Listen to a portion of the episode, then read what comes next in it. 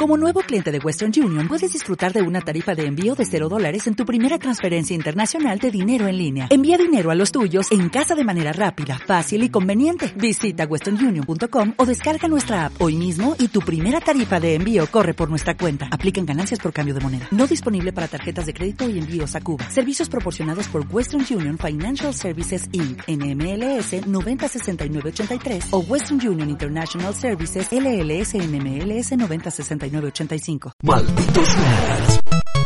Todos juegan. Seguimos con la revisión de este primer trimestre del año fiscal para las empresas, porque mientras que a Nintendo, como les comentamos con anterioridad, le está yendo muy bien, no todo es color de rosa como mi cabello en el mundo de los videojuegos. Blizzard la están pasando realmente mal, pero no por un tema económico, aunque sí es económico, no por el tema de no estar eh, haciendo dinero, sino cómo lo están repartiendo, Guillo.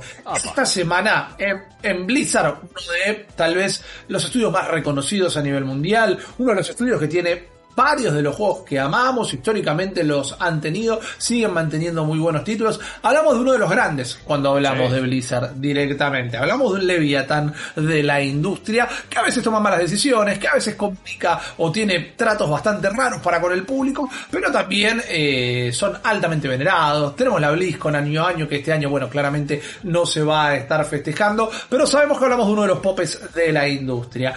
¿Qué pasa? Gente este, eh, eh, estos crecimientos gigantescos sin separándose en la cabeza de varias personas mm. y en este caso como trascendió a lo largo de toda esta semana y recién eh, elegimos contarlo hoy porque han habido avances en la situación interna de la empresa hay un descontento gigante entre sus empleados y están al borde de la huelga, aunque empezaron a hacer algunos acuerdos el día de hoy, porque parece que cobran dos mangos los desarrolladores de Blizzard. Mm. Pero cuando te digo dos mangos, te digo que hay parte de los empleados que no les alcanza para vivir el sueldo que hacen eh, trabajando en la empresa. ¿Qué pasó? ¿Qué pasó? El año pasado se hizo una encuesta de cuán contentos estaban los empleados eh, con, el salario que tenían y más de la mitad, más de la mitad de los empleados dijeron que no tenían un mango, que no les alcanzaba para vivir, que no estaban contentos. ¿Qué pasó? A partir de ese momento empezaron a circular una planilla, todo de propio acuerdo entre los empleados. Empezó a circular una planilla con la data de los sueldos para que compararan Che, Carlos, ¿cuánto cobras vos? Tanta plata. Uy, pero yo estoy en el mismo departamento y cobro menos de la mitad de eso. ¿Vos cuánto cobras? Acá, esto, lo otro. Y se empezaron a dar cuenta que realmente cobraban muy, muy mal, que todo el mundo cobraba algo completamente distinto, que ojo, a veces la gente hace acuerdos diferentes cuando entra a trabajar en una empresa, pero había mucha disparidad entre pares y directamente todos los que vivía, vivían, todos los que trabajan en todo lo que es QA literalmente no podían llegar a fin de mes con la plata que estaban ganando por un trabajo que sabemos que es altamente demandante. Y altamente Esto de ya es un Exactamente. Para las personas que están arriba, sobre todo digo, es, es un laburo y es una industria que genera miles de millones de dólares de ganancia. Blizzard pertenece a Activision y los números que vos vas a contar ahora son como espeluznantes, por lo menos de las personas que están ahí arriba. Digo, dale, amigo. Es que Exactamente, y además no nos olvidemos nunca que el año pasado se, se, se, conoció que habían despedido a 800 personas el mismo día que anunciaron un récord de ganancias históricos para la empresa. Sí, ahí conocimos a Bobby Kotick, el CEO de Activision Blizzard, eh, que es una figura nefasta y que sigue haciendo cualquier cantidad de, dinero y de guita a cuestas del bienestar de sus trabajadores, porque si de última fueran remunerados como corresponde y él hace ganancias eh, estratosféricas, qué sé yo.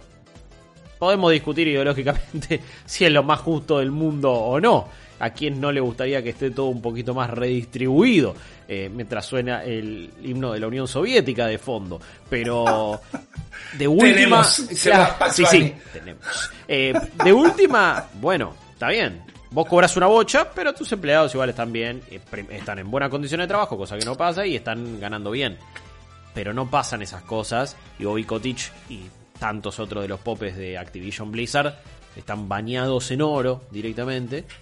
Y acá, eh, yo, entiendo que, más allá de los problemas que ha tenido Blizzard últimamente a nivel eh, consideración y a nivel clamor popular, no deja de ser éxito, no deja de ser un, un, estudio súper redituable, insisto, es Activision y Blizzard, son los dos.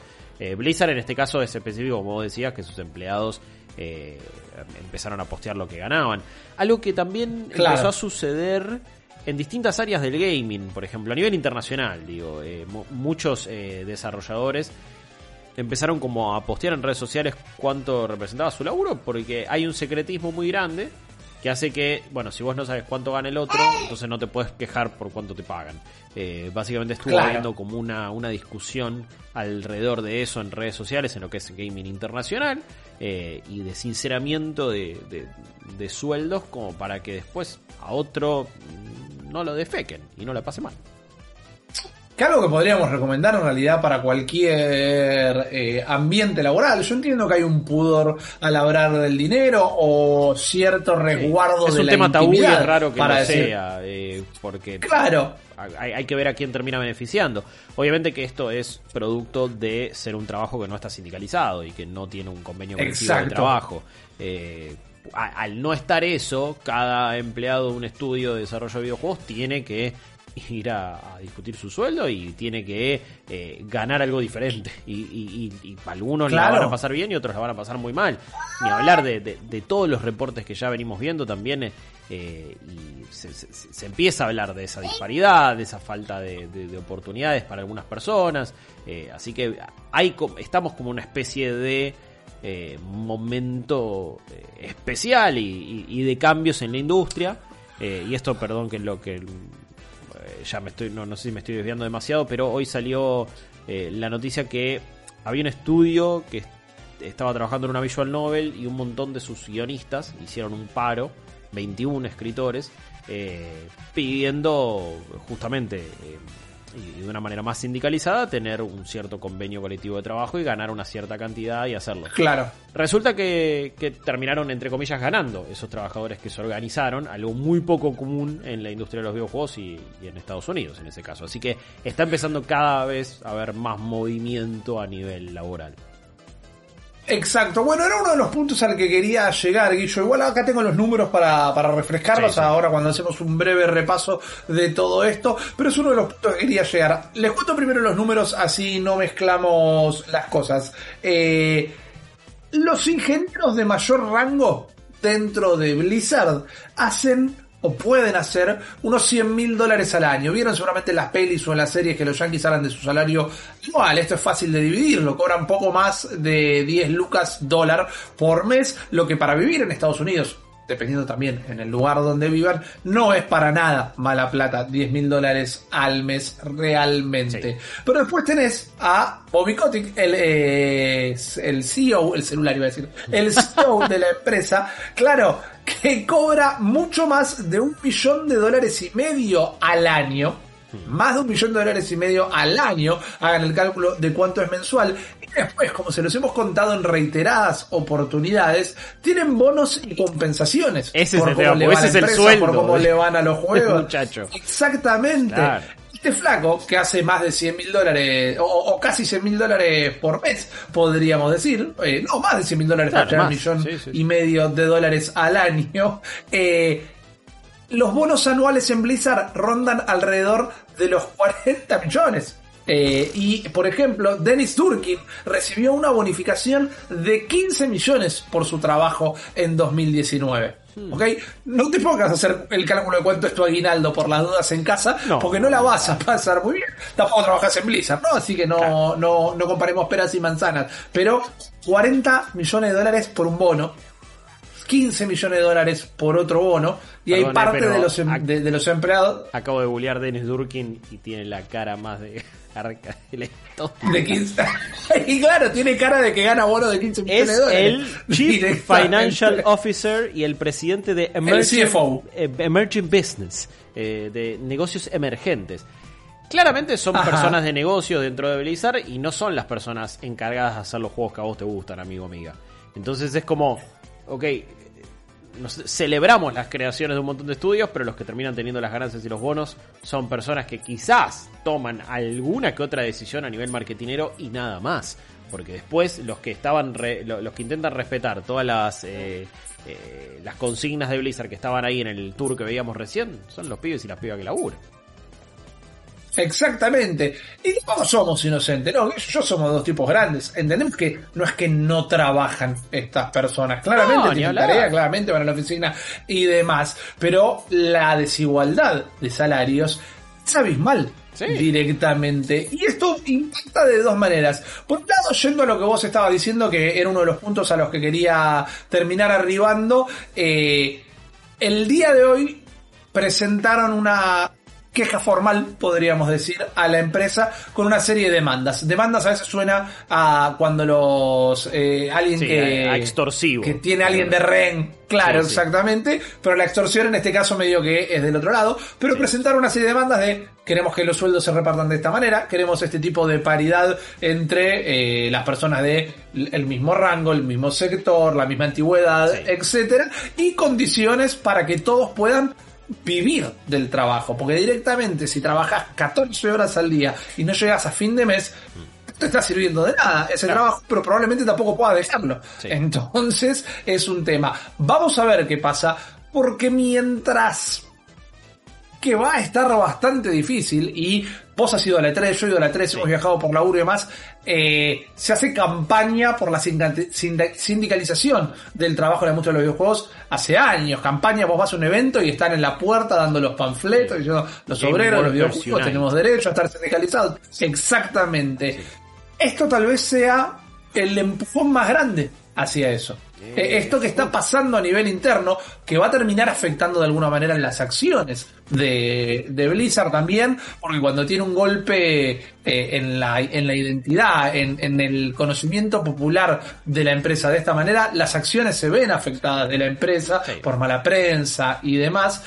Entonces yo no te digo que a partir de este suceso se va a llegar a la sindicalización de los trabajadores del mundo de los videojuegos, pero creo que es un importante paso adelante.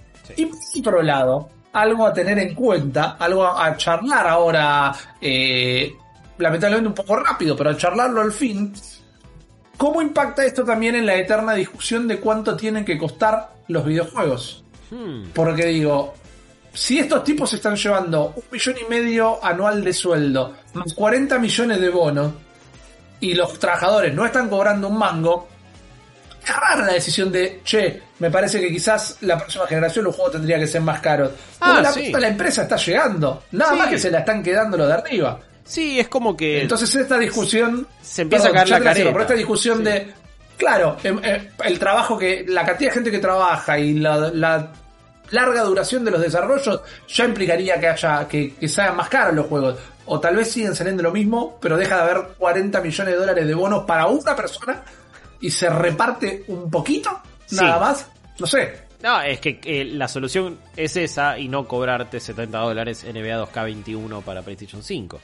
Eh, sí, me parece que la excusa y, la realidad también, o sea, la realidad es que los juegos salen cada vez más caros. La realidad es que llevan cada vez más años de desarrollo, por lo tanto los costos se elevan requieren un soporte constante como no requerían antes. Eso también lleva dinero. Trabaja cada vez más gente en un videojuego. Eso también representa dinero. Ahora, si el dinero va a ir a Bobby Cottage y un nuevo Tesla, una nueva mansión, no, nada está justificado. No, no quiero pagar más de 70 dólares. Si eso me asegura que todos estos pibes y pibas que laburan un montón de estudios, sobre todo los AAA, van a tener una mejor compensación, lo discutimos. Que alguien te asegure eso es casi imposible. Y si me aseguras eso, pero igual el bono de Boy sigue siendo de 40 millones de dólares, tampoco sé si quiero financiarle justamente a él eh, sus arcas millonarias. Es raro, es como estamos discutiendo por completo al sistema y al sistema capitalista más que a la industria de los videojuegos en este caso. Pero, eh, bueno, sí. Eh, fuck capitalism, go home. Debería ser el, lema de esto. Nos toca, claro. Pero bueno, estamos en este mundo y estamos en esta. Y la industria de los juegos es un negocio. Y por más que haya juegos free to play, el hardware para jugarlo vos ya lo estás pagando y el servicio online también y el pase de batalla igual te lo encajan. Em, pero sí me parece que cuando se dan a conocer estas cosas, sobre todo en estudios tan grandes, Activision Blizzard, man, Warzone les hizo una cantidad de plata ridícula a estos pibes. Sí, sí, sí. Y después tenés el pobre QRA que no llega a fin de mes. Y, y, a ver, hacer 100 mil dólares al año, eh, por supuesto que no es nada menor, por supuesto que no es nada menor, pero no es, sobre todo para vivir en las ciudades donde en general se desarrollan videojuegos, estás hablando de San Francisco, estás hablando de Los Ángeles, son ciudades muy caras. Las zonas más caras de Estados Unidos. San Francisco es no vivir ahí ni a palo, no puedes no te puede comprar ni un postre que no te viene con un impuesto violento. Eh, sí, sí, sí. Y, tampoco es una animalada y son personas de un cierto rango importante en uno de los estudios más reconocidos de la historia. Entonces, hay algo que nos cierra, hay algo que no está bien, y hay algo que también va a tener un montón de implicancias, porque siempre llegamos a la misma conclusión. Y, entiendo que si hasta, hasta, hasta que te diga esta frase venía diciendo, bueno chicos, ¿qué me, qué me cambia a mí? El tema es que algo que trascendió es que muchos desarrolladores de Blizzard se han mudado de estudios y se han ido a varios estudios vecinos, entre ellos Riot. Eh, Riot, con los mil y un problemas que tiene, las mil y una acusaciones de ambientes laborales tóxicos, también han dicho que han hecho, están haciendo un esfuerzo bastante importante para cambiar sus políticas, qué sé yo, por lo menos lo han intentado. Eh, y una de las últimas polémicas que se dio fue que una mega ciudad de Arabia Saudita iba a estar sponsoreando un torneo de esports de LOL. Incluso todos los empleados y toda la comunidad dijeron, che, no, ni da esto. Y cancelaron ese proyecto. O sea, hay un montón de cosas que están cambiando en Riot. En Riot ponele, si el, si el promedio, si, si en Blizzard eran 40 mil dólares al año que ganaba alguien, en el mismo puesto en Riot 90 mil, ponele. Entonces empezaron como a comparar un montón de, de sueldos. Claro. Y, bueno, eh, en Santa Mónica, eh, que, es donde, donde también está Riot, por ejemplo, se, se han mudado a Sony, Santa Mónica, se, han mudado un montón de estudios vecinos. Y eso hace que, que, bueno, los juegos de Blizzard ya no estén hechos por las mismas personas. Y esa estirpe Blizzard se empieza a perder. Y quizás ahora empezás a entender por qué la calidad de sus juegos y lo que está representando Blizzard cada vez significa menos. Y encima, bueno, que se vaya Riot tiene más de una implicancia y tiene más de una coincidencia. ¿Qué empezó a hacer Riot eh, con todos los anuncios del año pasado y de este? Quiere convertirse en Blizzard. Quiere ser la nueva Blizzard, más allá de hacer el juego más popular del mundo, más allá de hacer el eSport más jugado del mundo, más allá de ser una empresa que encima tiene a Tencent detrás y mal no le va, claramente. Eh, está empezando a querer hacer RPGs, MMO, ya sacó Valorant, quieren un, un plataformero, quieren hacer la serie animada, quieren hacer un montón de cosas, como siempre, siempre viene haciendo Blizzard y como también pensábamos que iba a seguir expandiéndose. Y hace un tiempo que Blizzard está cada vez más chica en lugar de cada vez más grande. Eh, Así es.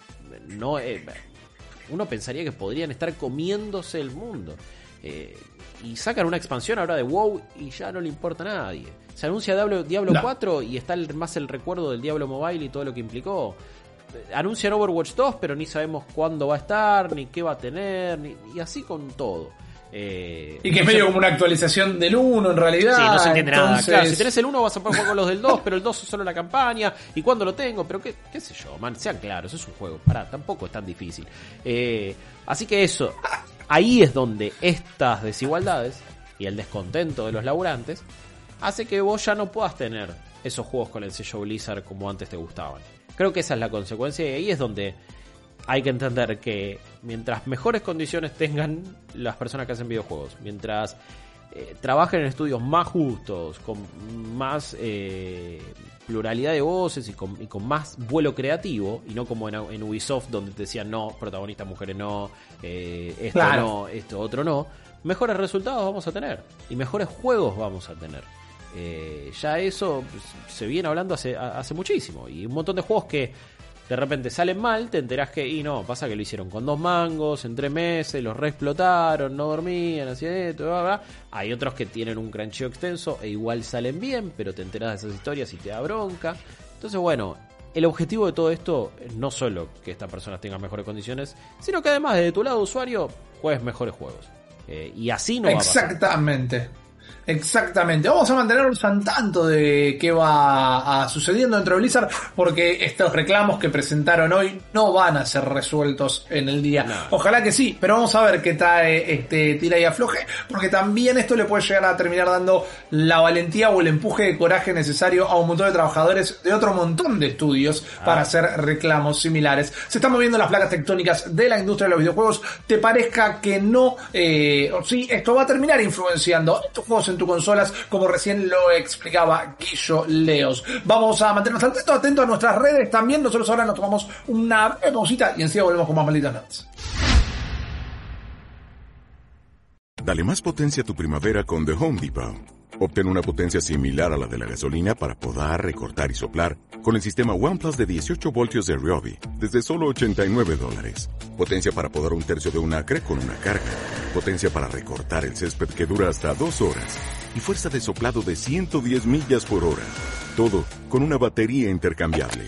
Llévate el sistema inalámbrico OnePlus de 18 voltios de Ryobi. Solo en The Home Depot. Haces más. Logras más.